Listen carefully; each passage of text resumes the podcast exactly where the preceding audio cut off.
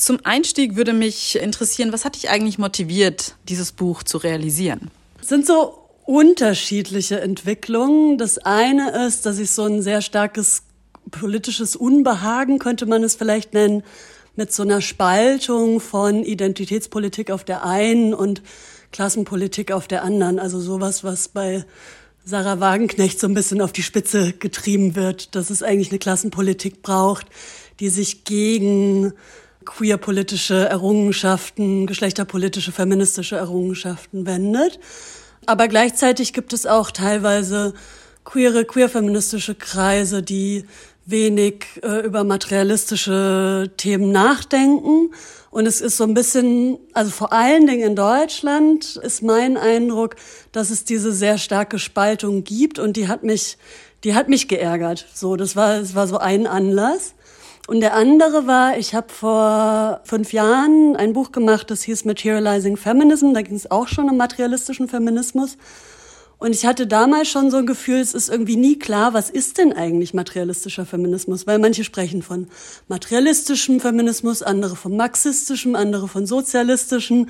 Und da drin sozusagen wollte ich es irgendwie auch mal genau wissen. Was heißt denn das jetzt eigentlich? Und äh, mir ist aufgefallen, im deutschsprachigen Raum wird es halt immer verwechselt oder so sehr synonym äh, verwendet und ich habe mich dann so mehr und mehr auf die Suche gemacht und habe über die Jahre immer mehr dazugelernt und ich bin auf Texte gestoßen von, wie ich glaube, die ersten Feministinnen, die diesen Begriff verwendet haben, nämlich Christine Delphi und Monique Wittig, französische Feministinnen und aber auch Aktivistinnen. Und die haben den materialistischen Feminismus auf eine Art und Weise geprägt, der total queer-theoretisch war. Und als ich diese Texte gelesen habe, habe ich gedacht, wow, das sind ja Sachen, die die da ansprechen, die quasi erst zehn Jahre später bei Butler dann noch bearbeitet werden, bei Judith Butler, einer Queer-Theoretikerin. Und habe mich total gewundert, warum diese Texte eigentlich niemand kennt oder warum ich die auch nicht kenne, wo ich mich schon sehr lange mit Marxismus und Feminismus auseinandergesetzt habe. Und dann war mir wichtig, diese Texte bekannt zu machen, weil sie eben ganz gut zeigen, dass der materialistische Feminismus eigentlich schon von seiner Entstehung her queer-theoretisch ist und dass es diesen Widerspruch so eigentlich gar nicht gibt. Und dann habe ich mich auf die Suche gemacht nach unterschiedlichen Texten, die das auch zusammendenken. Und ich habe viel gefunden im englischsprachigen, aber auch französischsprachigen Bereich, die das nochmal stärker zusammendenken als im deutschsprachigen Diskurs. Und ich fand diese Texte spannend und wollte, dass sie eben auch einem breiten Publikum zur Verfügung stehen und nicht nur irgendwo in Fachjournals veröffentlicht werden oder auf irgendwelchen Blogs oder so, sondern durch ein Unrastbuch eben nochmal in so einen deutschen Diskurs intervenieren. Genau, und als drittes war mir noch total wichtig, dass ich mit dem Buch auch nochmal so eine politische Praxis oder eine politische Perspektive anstoße oder biete, die Menschen, Organisierungen, feministische Gruppen dabei und auch unterstützen kann, über diese Differenzen ins Gespräch zu kommen, gemeinsame Perspektiven zu entwickeln und vielleicht auch über politische Utopien nachzudenken, bestenfalls. Du hast ja die Texte gerade schon angesprochen, also beziehungsweise sogar zwei auch namentlich genannt. Jetzt da die Frage aber nochmal, was waren denn so die Auswahlkriterien für die Textzusammenstellung? Was war sozusagen ausschlaggebend, dass eine Autorin ihren Weg in dein Buch gefunden hat? Ja, das waren alles Teile dieser Suchbewegung nach einem materialistischen Feminismus, der eben sowohl queer, theoretisch queer politisch agiert, als auch marxistisch materialistisch. Und da waren mir wichtig, zum einen diese historischen Grundlagen zu zeigen und zu zeigen eben, dass der materialistische Feminismus schon immer queer theoretisch war und zum anderen wollte ich aber auch ganz viele aktuelle Debatten mit aufnehmen. Also nämlich die Frage, wie, wie wird das aktuell theoretisiert und bearbeitet und habe mich auf die Suche gemacht und habe die Texte über verschiedene Kanäle gefunden. Also zum Beispiel hatte ich Seminare an der Uni. Ich hatte ein, ein Seminar zu Theorien der sozialen Reproduktion, wo es eine Intervention gab von queeren und Transstudierenden, die gesagt haben, ja, aber was hat es denn mit unserer Realität zu tun, wenn wir die ganze Zeit von Care-Arbeit, also unbezahlte Haus- und Sorgearbeit, in Bezug auf so eine heteronormative Kleinfamilie eigentlich sprechen. Und so sind viele der Theorien zu der sozialen Reproduktion in den 70er, 80er Jahren, wo es sehr stark eben geht um, wie werden Frauen als Hausfrauen ausgebeutet. Und diese Intervention haben wir zum Anlass genommen, in dem Seminar selber theoretisch dann darüber nochmal mehr zu sprechen, was heißt denn eigentlich eine queere soziale Reproduktion und wie könnte das queer theoretisch erweitert werden. Und da habe ich einen totalen tollen Text dazu gefunden, der zum Beispiel in dem Reader Transgender Marxism, also Transgender Marxismus, der bei Pluto Books erschienen ist, habe ich in diesem Reader gefunden. Ein Text, der da total gut zugepasst hat und dachte, das wäre total wichtig, das eben auch in so einem deutschen Diskurs bekannter zu machen und darüber zu sprechen. Und man muss auch sagen, dass ich gerade nicht die Einzige bin, die dieses Projekt irgendwie hat, diese Texte bekannter zu machen, die im englischsprachigen oder französischsprachigen Bereich veröffentlicht werden, die das sehr gut zusammendenken. Nämlich es gibt auch gerade diesen Reader Queer Studies, Schlüsseltexte von Mike Laufenberg und Ben Trott. Und die übersetzen auch sehr, sehr viele Texte, auch aus so einer Queer of Color Kritik, die so intersektional sind, aber auch historisch materialistisch, die irgendwie zeigen, wie gut das schon zusammengedacht wurde und dass dieser Widerspruch eben so ein bisschen Quatsch ist. Genau, und dann für die politischen Perspektiven war es mir eben auch noch wichtig, mich auf die Suche zu machen nach Texten, die so ein bisschen mehr nicht nur auf der Analyseebene stehen bleiben, also nicht nur die Verhältnisse beschreiben, sondern eben auch nochmal gucken, was kann das dann eigentlich für eine politische Praxis heißen. Und da war es dann so, dass mir die Autorin, die ein bisschen was zu Utopien auch geschrieben hatte, in dem Text kurz vorher abgesprungen ist. Und so zwei Tage vor Redaktionsschluss und ich länger überlegt habe, was mache ich denn jetzt eigentlich? Lasse ich jetzt das ganze Buchprojekt erstmal sausen und suche noch weiter, aber das konnte ich nicht, weil ich ganz viele Buchvorstellungen geplant hatte direkt danach. Und dann habe ich selber was geschrieben, diesen letzten Text, wo ich so ein bisschen mich auf die Suche mache nach so Grundrissen einer geschlechtslosen und sorgezentrierten Gesellschaft. Genau, so kam das. Und wie das immer so ist, das ist natürlich ein Prozess und danach sind mir noch andere spannende Texte auch über den Weg gelaufen, wo ich dachte, naja, vielleicht hätte ich das auch mit reinnehmen können, aber es ist immer so ein Work in Progress und wer weiß, wird bestimmt noch Anschlussprojekte geben. Also vielleicht einen zweiten Teil. ich habe das Gefühl, das ist schon der zweite Teil zu Materializing Feminism, aber vielleicht auch irgendwann mal einen dritten Teil. Genau. Ich mache bei Unrast so eine Buchreihe, die heißt Theorien und Kämpfe der sozialen Reproduktion. Da wird sicher auch noch mal noch was kommen. Im Buch geht es ja vor allem darum, auch queerfeministische und materialistische Theorien oder marxistisch-materialistische Theorien zusammenzudenken. Warum besteht denn deiner Meinung nach die Notwendigkeit dieser gegenseitigen Ergänzung? Ich meine, du hast es jetzt schon vorhin in deinen Antworten ein bisschen erklärt, aber vielleicht kannst du da noch mal genauer drauf eingehen. Mhm, gerne. Also meine These wäre ja eben auch, und es hat mich ja so überrascht, als ich mich auf die Suche gemacht habe, dass der materialistische Feminismus eben schon seiner, seit seiner Entstehung queer-theoretisch ist und dass es diesen Widerspruch darin eigentlich gar nicht gibt. Aber es gibt ihn ja schon in einer deutschen Linken oder auch in der, in der Geschlechterforschung, in den Gender Studies. Queer-Feminismus basiert einerseits auf einer sehr langen Tradition von queerer und auch queer-feministischer Praxis, also zum Beispiel damals in den USA die Stonewall Riots vor über 50 Jahren. Also es war auch immer ähm, eine, eine Protestweise sozusagen, aber auch es ging sehr stark um eine Verteidigung von queeren Lebensräumen, von queeren Praktiken, von queeren Räumen.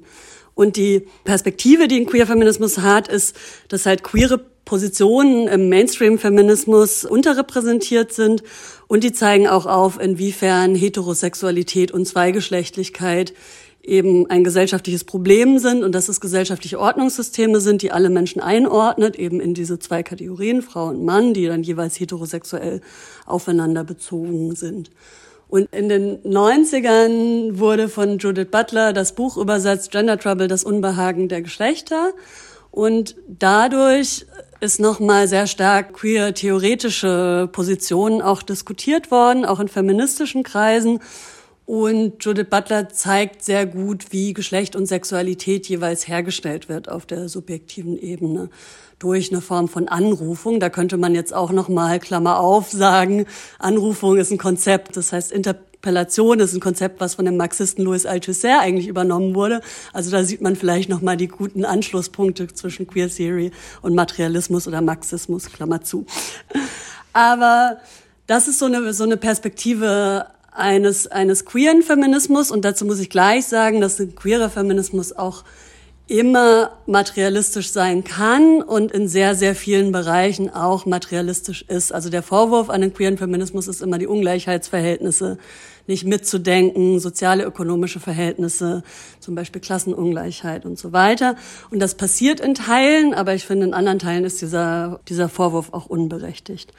Und die materialistisch-feministischen Überlegungen oder Theorien auf der, sozusagen auf der anderen Seite, wenn man diese Zweiteilung so aufmachen will, die basieren eben auf das Konzept des historischen Materialismus von Karl Marx und Friedrich Engels, nachdem die Gesellschaft immer von den Produktionsverhältnissen abhängt, also von der Art und Weise, wie Mittel zum Leben produziert werden, also die ökonomischen Verhältnisse. Und dass sich darin eben dann immer eine Hierarchie zeigt, also in im Kapitalismus ist es dann die Hierarchie oder die, die Ungleichheit zwischen Menschen, die über Produktionsmittel verfügen, ganz klassisch die Bourgeoisie, oder eben die ArbeiterInnen, die ihre Arbeit verkaufen müssen. So, und also dieser historische Materialismus, der wendet sich so ein bisschen gegen den Idealismus bei Hegel und Karl Marx hat da sehr prominent gesagt, dass das Sein bestimmt das Bewusstsein, also sozusagen mein gesellschaftliches Sein, wie ich in der Welt bin, und unter welchen ökonomischen Verhältnissen ich aufwachse, das bestimmt eben das Nachdenken über Dinge. Also das kann man sich ganz gut erklären darüber, gibt es eigentlich in der Familie die Mittel darüber, dass jemand zum Beispiel zur Uni gehen kann oder so. Und da merkt man schon, dass das quasi mein, mein Bewusstsein in der Welt eben mitprägt. Und was marxistische und materialistische Feministinnen äh, gemacht haben, ist, dass sie Marx und Engels quasi weiterentwickelt haben, dass sie auch auf die Lehrstellen hingewiesen haben, zum Beispiel, dass Marx und Engels nicht über Geschlecht strukturell nachdenken oder zumindest den Aspekt der unbezahlten Haus- und Sorgearbeit, nämlich die ganze Arbeit, die es braucht, um ArbeiterInnen wiederherzustellen, das eben größtenteils unberücksichtigt gelassen haben und deren theoretisches Konzept des materialistischen Feminismus jetzt bei Christine Delphi und bei Monique Wittig, wo es in dem Buch auch darum geht, ist, dass sie zeigen, dass Geschlecht genau wie Klasse quasi eine soziale und ökonomische Konstruktion ist und daher veränderbar. Also man könnte auch sagen, dass bei Marx dieser Klassenbegriff schon dekonstruktivistisch ist. Das hat zum Beispiel auch äh, Jule Goffrin in dem Band erläutert nämlich dass Klasse ja auch abhängt von den ökonomischen Verhältnissen. Also Klasse um 1900 rum ist was völlig anderes als heute zum Beispiel. Also es verändert sich historisch, ist aber auch geografisch quasi veränderlich. Und genauso sagen sie, ist dann eben auch Geschlecht eine soziale Konstruktion und sprechen dementsprechend auch von den, von den Geschlechterverhältnissen. Und gleichzeitig, also so haben sie quasi schon mal so eine, sind die materialistischen Feministinnen nicht essentialistisch, dass sie sagen, Geschlecht ist was Festes und Gegebenes, sondern es ist veränderbar. Und gleichzeitig haben sie aber auch queer-theoretische Grundlagen, weil sie auch, also Wittig zum Beispiel sehr, sehr stark auch schon von Heteronormativität als Problem ausgeht. Also schon sagt, dass die Gesellschaft eben heterosexuell organisiert ist, hat was mit Zweigeschlechtlichkeit zu tun und legitimiert auch Zweigeschlechtlichkeit. Und deswegen komme ich dazu, dass dieser Widerspruch gar nicht so groß ist. Und jetzt, warum muss man das zusammendenken? Also in meinem Buch geht es ja darum zu verstehen, was Geschlecht und Sexualität jeweils im Kapitalismus bedeutet.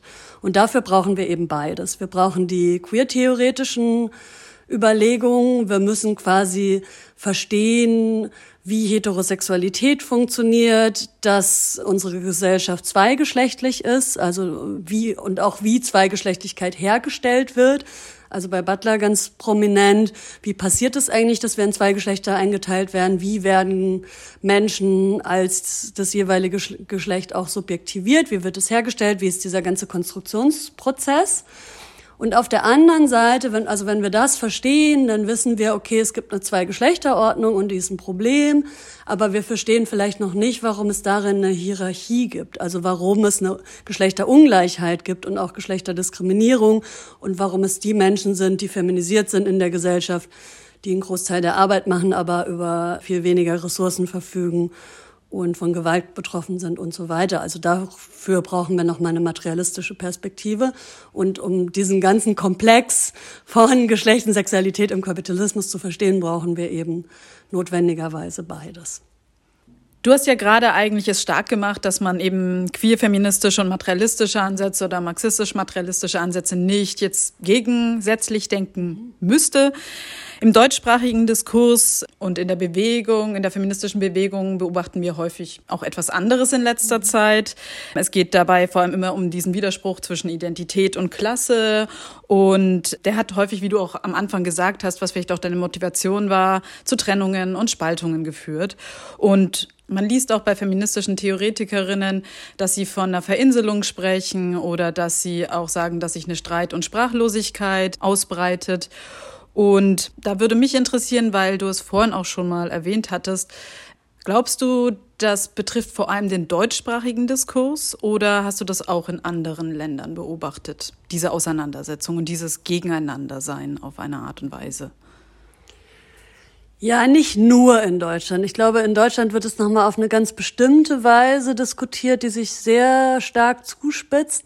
Aber wir sehen das auch sehr stark in den USA. Also diese ganzen Debatten um Wokeness und Cancel Culture, also quasi wenn Veranstaltungen abgesagt werden, weil rechte aus oder antifeministische SprecherInnen ausgeladen werden. Da gibt's dann so einen Aufschrei, dass das irgendwie die Meinungsfreiheit angreifen würde und so. Und eine feministische Theoretikerin, die diesen Widerspruch auch schon mal so aufgemacht hat, ist zum Beispiel Nancy Fraser, die so ein bisschen von diesem Gegensatz auch von Umverteilung versus Anerkennung spricht und die quasi sagt, dass der Feminismus sich lange auf anerkennungspolitische Fragen, und da könnte man sagen, da ist LGBTIQ, also queere Identitäten ist ein großer Teil von, von einer Form von Anerkennungspolitik. Genau, dass sich der Feminismus lange auf diese Form von Politik konzentriert hätte und quasi die materiellen Verhältnisse darüber hinaus vergessen hätte. Ich finde diese These einerseits so ein bisschen einerseits total überzeugend und einleuchtend, aber andererseits ist ja auch gar nicht akkurat so historisch, weil es zum Beispiel in den 70er Jahren auch die Lohnfreie Hausarbeitsbewegung gegeben hat, die sehr wohl sehr viel über ökonomische Ungleichheit gesprochen haben. Also es gibt diese Debatte auch in anderen Ländern. Aber diese Art und Weise, wie sie in Deutschland geführt wird, wo wirklich feministische Bündnisse um den 8. März herum, also um den feministischen Kampftag, um den Frauenkampftag, sich zerlegt haben an der Frage, ob man jetzt von Frauen Sternchen sprechen soll, von Flinters oder nichts von alledem. In dieser Vehemenz und Heftigkeit habe ich das eigentlich auch nur hier erlebt. Und ich fand ganz schön, ich habe mit, mit einer Kollegin, Genossin zusammen verschiedene aktivistische Feministinnen für den, für den letzten Band für Materializing Feminism interviewt. Und da haben mir kurdische Feministinnen gesagt, das sei so typisch deutsch, immer so Recht haben zu wollen und immer zu sagen, wer hat jetzt eigentlich am besten gegendert, äh, wer hat das Sternchen wie benutzt und wo ist alles falsch gelaufen und darauf so zu beharren.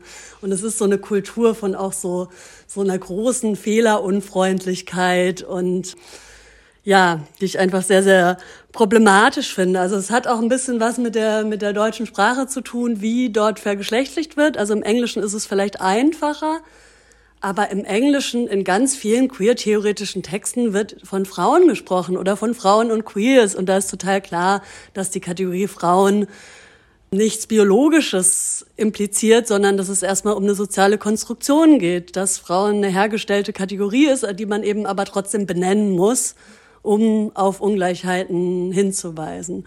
Und insofern glaube ich, dass der deutsche Diskurs schon sehr speziell ist. Und dass es auch andere Bewegungen weltweit geschafft haben, das nochmal anders zusammenzudenken. Also wie zum Beispiel die Niona Menos Bewegung in Argentinien oder allgemein in Lateinamerika, die auch sehr wohl queere Positionen vertreten. Genauso wie, dass sie halt sagen, dass Femizide also betrifft ähm, es werden sehr, sehr viele Frauen umgebracht, aber es werden eben auch sehr viele Queers umgebracht und es, die Misogynie geht eben einher mit einer Queer- und Transfeindlichkeit. Und ich würde sagen, es, wir dürfen uns quasi nicht spalten lassen, sondern es muss beides zusammengehen. Und das sehen wir gerade aktuell auch, wenn es um so neoliberale, autoritäre und antifeministische Tendenzen wenn es um die geht, weil die ja auch sehr stark auf der einen Seite antifeministisch sind, aber eben auch queer und transfeindlich.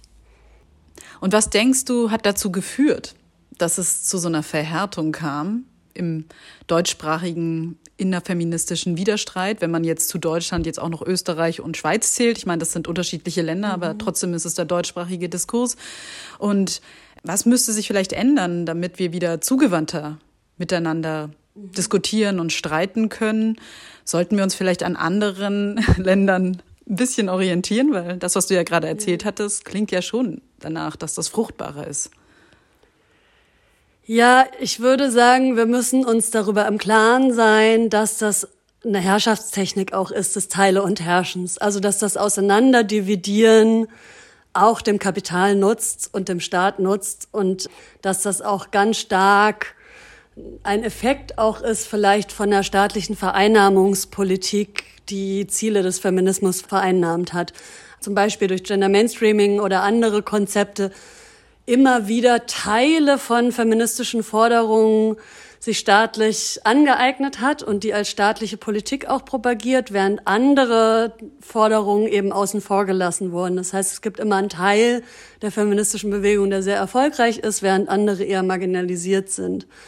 Und dann nutzt es natürlich sehr stark dem Kapital, wenn diese, wenn diese Teile auseinanderdividiert sind, weil dann ist die Bewegung nicht mehr so stark. Und ich glaube, das müssen wir im Hinterkopf haben, dass wir einfach zusammen mehr erreichen können. Und ich bin mir unsicher, wie wir da hinkommen. Also ich, ich habe ja auch dieses Buch gemacht, weil ich will, dass Feministinnen wieder mehr zusammenarbeiten, miteinander reden und gucken, wo es die Überschneidungen gibt und vielleicht auch mehr strategische Bündnisse führen mit anderen Gruppierungen und eben auch über den Feminismus hinaus, weil es geht im Feminismus ja auch um eine allumfassende gesellschaftliche Veränderung und da gehören Kämpfe ums Wohnen, fürs Klima, gegen Ausbeutung, gehören da alle zusammen. Und da muss man sich vielleicht auch mal mit BündnispartnerInnen an den Tisch setzen, die vielleicht nicht den Stern an der richtigen Stelle setzen oder vielleicht nicht über bestimmte Vokabeln Bescheid wissen oder eine andere theoretische Perspektive oder gar keine theoretische Perspektive verfügen, aber trotzdem ja eine gesellschaftliche Veränderung wollen, die sich für ein Ende der Ausbeutung und eine bessere Welt für alle Menschen einsetzt. Und das finde ich dabei ganz relevant. Und ich bin jetzt kein Fan von der Verelendungstheorie, so wenn alles immer schlimmer wird, dann passiert auch was, also dann organisieren sich die Menschen. Aber meine Hoffnung wäre schon so ein bisschen, dass die Tendenzen, die wir gerade haben, die ich auch schon beschrieben habe, die zum einen sehr neoliberal sind. Wir haben es mit immer stärkeren Kürzungen zu tun in vielen sozialen Bereichen, gleichzeitig immer autoritärer, faschistischer. Die AfD gewinnt überall an Zugewinn und wird sukzessive immer mehr Institutionen auch übernehmen. Und was auch einhergeht mit einem ganz, ganz starken Antifeminismus und queerfeindlichen Positionen. Und ich ich hoffe, dass sich eine, eine linke Bewegung, eine feministische Bewegung darüber im Klaren ist, dass wir das nur verhindern können oder dem das bekämpfen können, wenn wir uns eben zusammenschließen über Bündnisgrenzen hinweg und auch über vereinzelt theoretische Positionen hinweg. Ja, im letzten Teil deines Buches geht es ja um Utopien und Perspektiven eines materialistischen Queerfeminismus. Und das hattest du vorhin kurz erwähnt, dass du ja aus der Not heraus dann auch einen Text beigetragen hast. Und du skizzierst dort eine Gesellschaft, die geschlechtslos und sorgezentriert ist. Jetzt kurz für die Zuhörenden gerade. Was meinst du damit eigentlich, wenn du sagst geschlechtslos, sorgezentriert? Was unterscheidet das von unseren aktuellen Verhältnissen und der Gesellschaft, in der wir leben. Ja, der Begriff geschlechtslose Gesellschaft, der kommt auch schon bei Monique Wittig und anderen TheoretikerInnen vor. Der ist nicht von mir, aber mir ist aufgefallen in den, in den letzten Jahren, dass beim Nachdenken über Utopie es schon ziemlich viele Überlegungen gibt einer klassenlosen Gesellschaft. Also dem Nachdenken über einen Kommunismus oder Sozialismus oder auch wie auch immer das, äh, das aussehen kann oder die Anarchie. Aber darüber gibt es schon sehr, sehr viel. Aber was eine geschlechtslose Gesellschaft eigentlich heißt, dazu gibt es relativ wenig. Und ich habe mal einen, äh, einen Workshop auf, der, auf dem Fusion Festival gemacht, wo ich eben auch einen materialistischen Queerfeminismus als Perspektive vorgestellt habe. Und danach kamen zwei Menschen zu mir, die mich nochmal so gefragt haben, ja, aber heißt das dann, in der geschlechtslosen Gesellschaft hat man keinen Sex und kein Begehren mehr? Und ich dachte, nein, ihr habt das völlig falsch verstanden. Im Gegenteil. Ähm, unser Begehren ist frei. Wir können über Geschlechtergrenzen hinweg begehren. insofern ist das genau das Gegenteil von dem, was ich gemeint habe. Aber ich hatte danach das Gefühl, ich muss es mal noch mal deutlicher machen, was ich eigentlich damit meine. Und in diesem Text, den ich geschrieben habe, mache ich so eine Art Gedankenexperiment und mit so einer Frage von, wenn wir in der Gesellschaft heute einschlafen und wir wachen morgen auf in einer Utopie und wir sind schon in dieser besseren Gesellschaft, was ist eigentlich anders? Und wie sieht diese Gesellschaft aus? Und ich meine mit geschlechtslos nicht, dass es keine Geschlechtsmerkmale mehr gibt, sondern dass die Gesellschaft sich nicht mehr darum organisiert und hierarchisiert wird.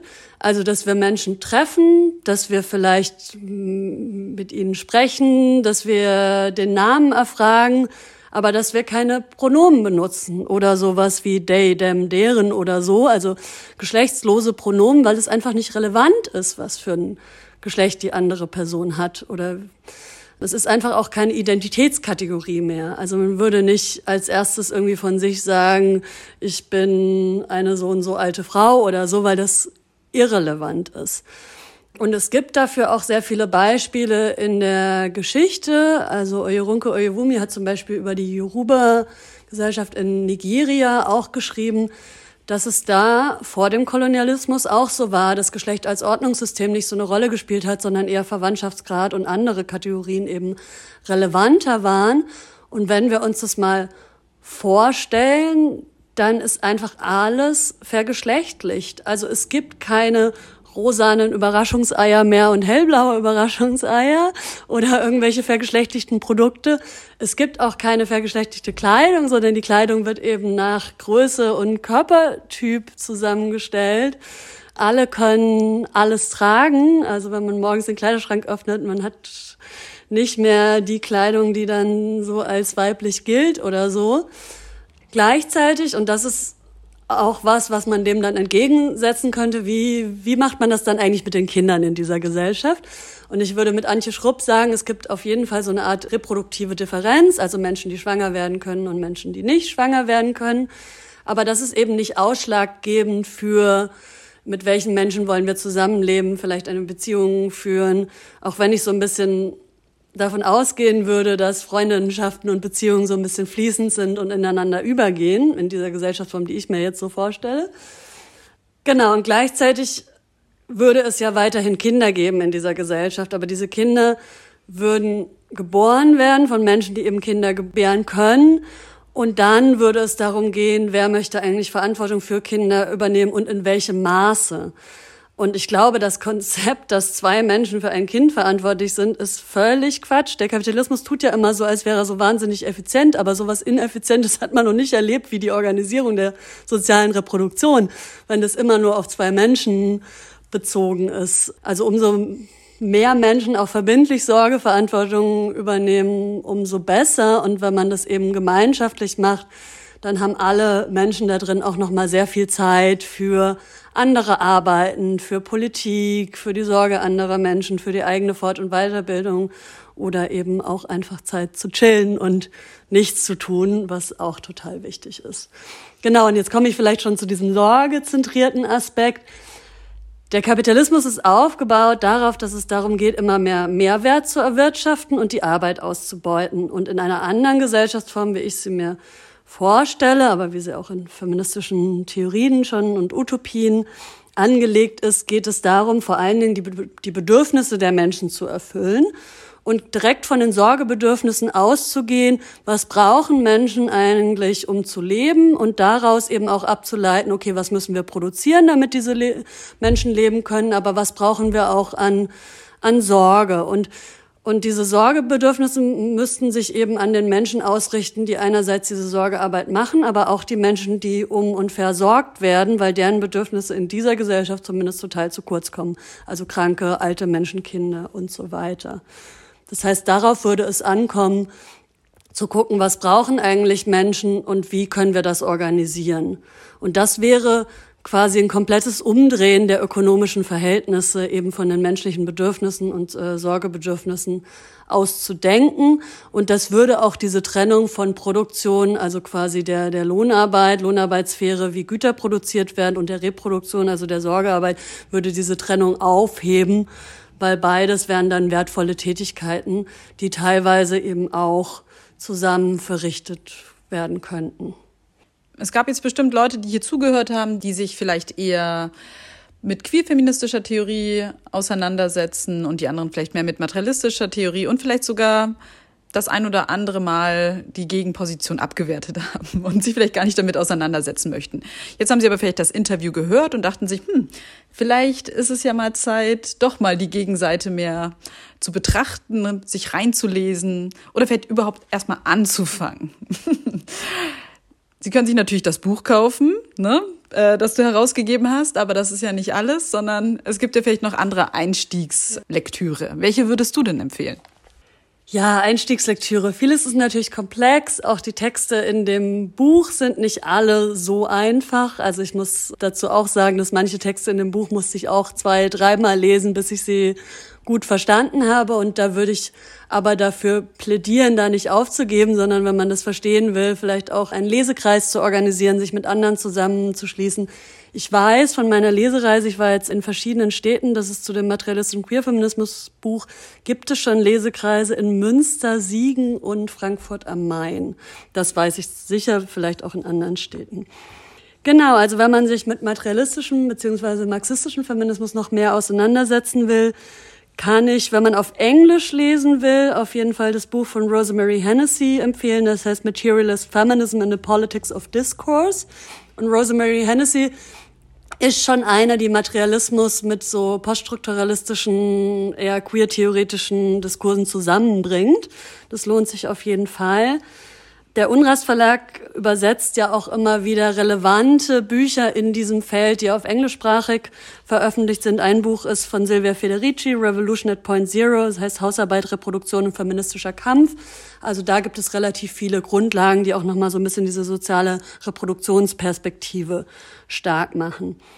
Dann finde ich persönlich auch ganz toll die Bücher des Kitchen Politics Kollektiv die bei Edition Assemblage erscheinen. Die haben aktuell ein Buch, das heißt Die Neuordnung der Küchen, materialistisch-feministische Entwürfe eines besseren Zusammenlebens, wo es eben auch schon so ein bisschen um diese Utopien, über die wir heute gesprochen haben, eben auch geht. Genau, und dann Vielleicht nochmal klassisch zum materialistischen Feminismus habe ich zusammen mit Lisa Yashodara Haller und Lea Hanneberg 2018 den Band Materializing Feminism, Positionierung zu Ökonomie, Staat und Identität rausgegeben. Da sind auch sehr, sehr viele Artikel, die sich mit materialistischem Feminismus auseinandersetzen.